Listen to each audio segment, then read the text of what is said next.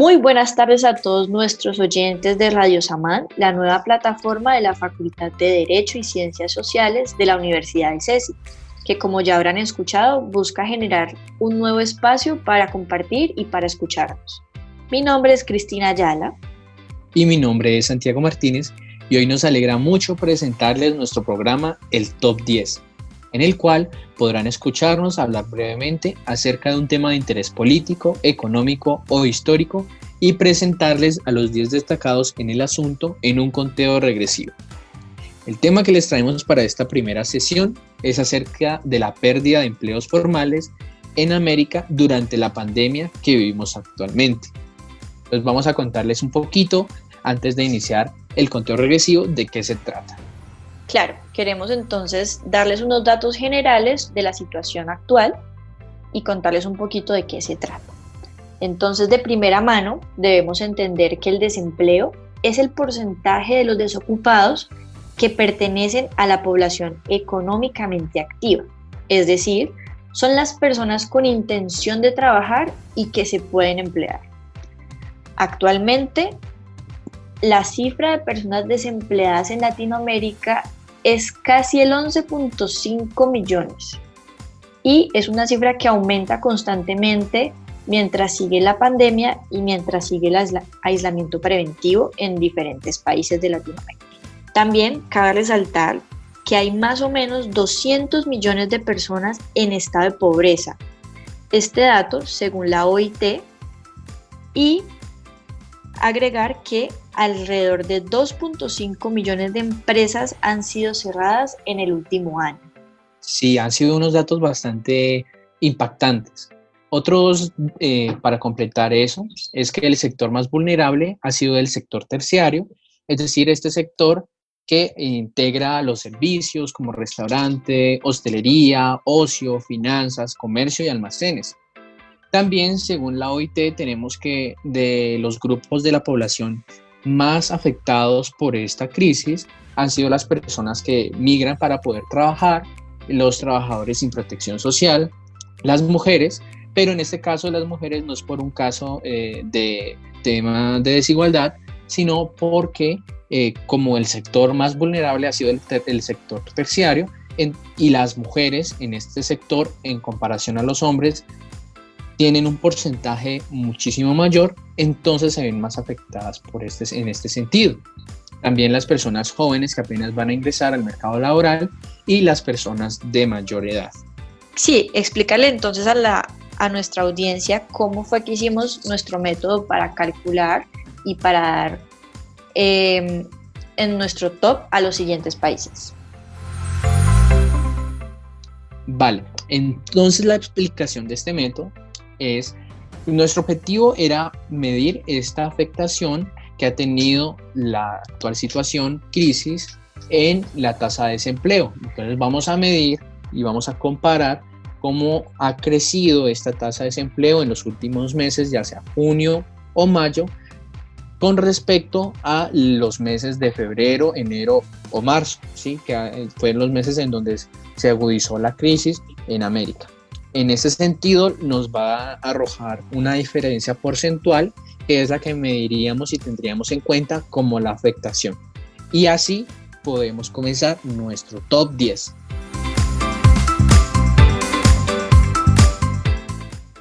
Número 10. Uruguay. Uruguay es un caso atípico, puesto que a partir de desde febrero abril en vez de aumentar la tasa de desempleo, la disminuyó, quedando en el número 10 de nuestro conteo.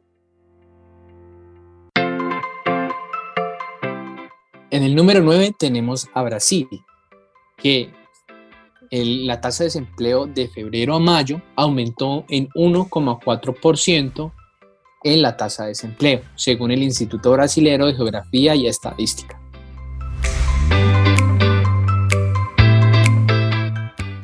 Número 8, Argentina.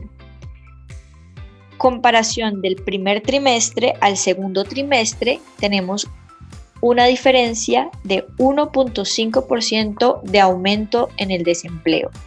Esto según el Instituto Nacional de Estadística y Censos.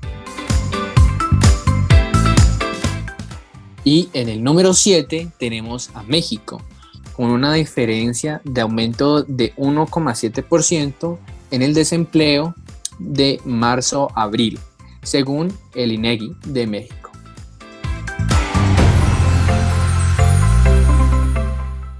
Número 6. Chile. Chile también compara su primer trimestre con su segundo trimestre y da un aumento del 2.2%. En el número 5 tenemos a Costa Rica, que si comparamos el primer eh, trimestre de este año que se midió, que va de febrero a abril, comparado con el último trimestre del 2019, tenemos que el desempleo ha aumentado un 3,3% en el país de Costa Rica según el Instituto Nacional de Estadística y Censos.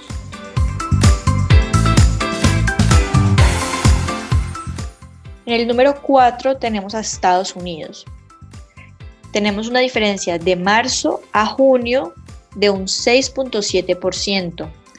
Y esto nos quiere decir que hay más o menos un 21 millones de personas desempleadas actualmente.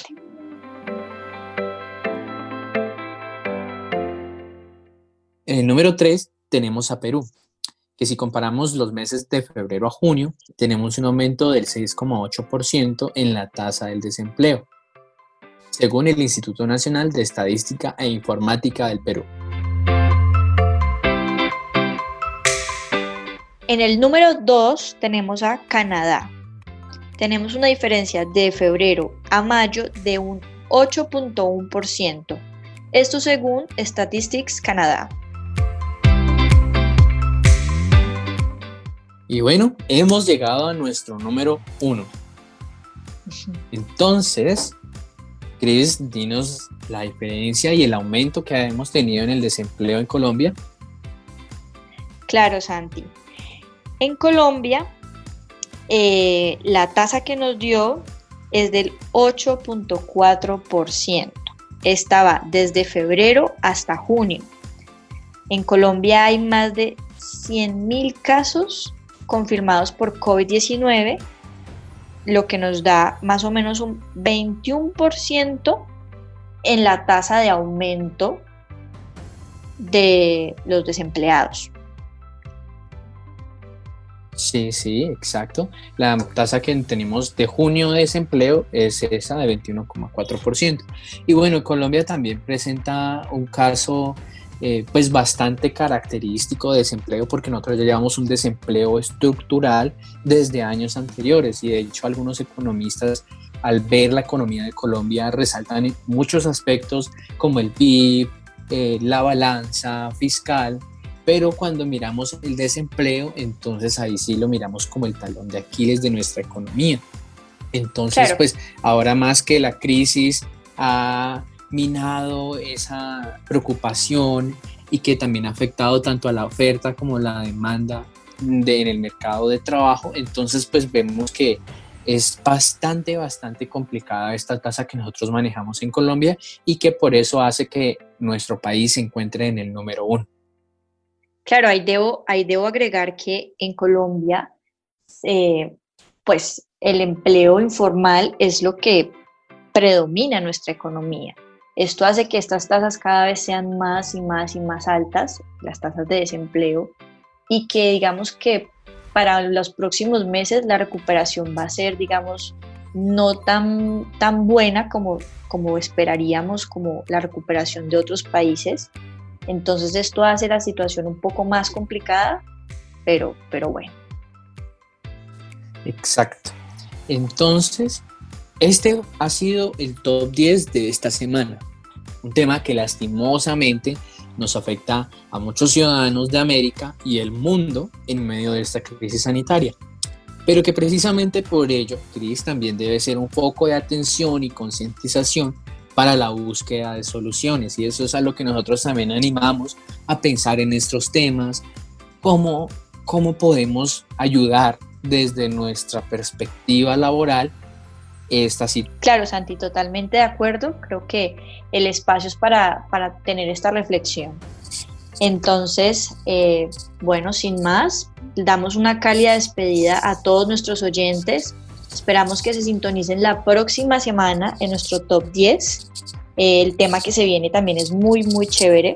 Seguiremos con otro tema relacionado a la economía, pues hablaremos la otra semana de los 10 países con el mayor superávit de la balanza comercial.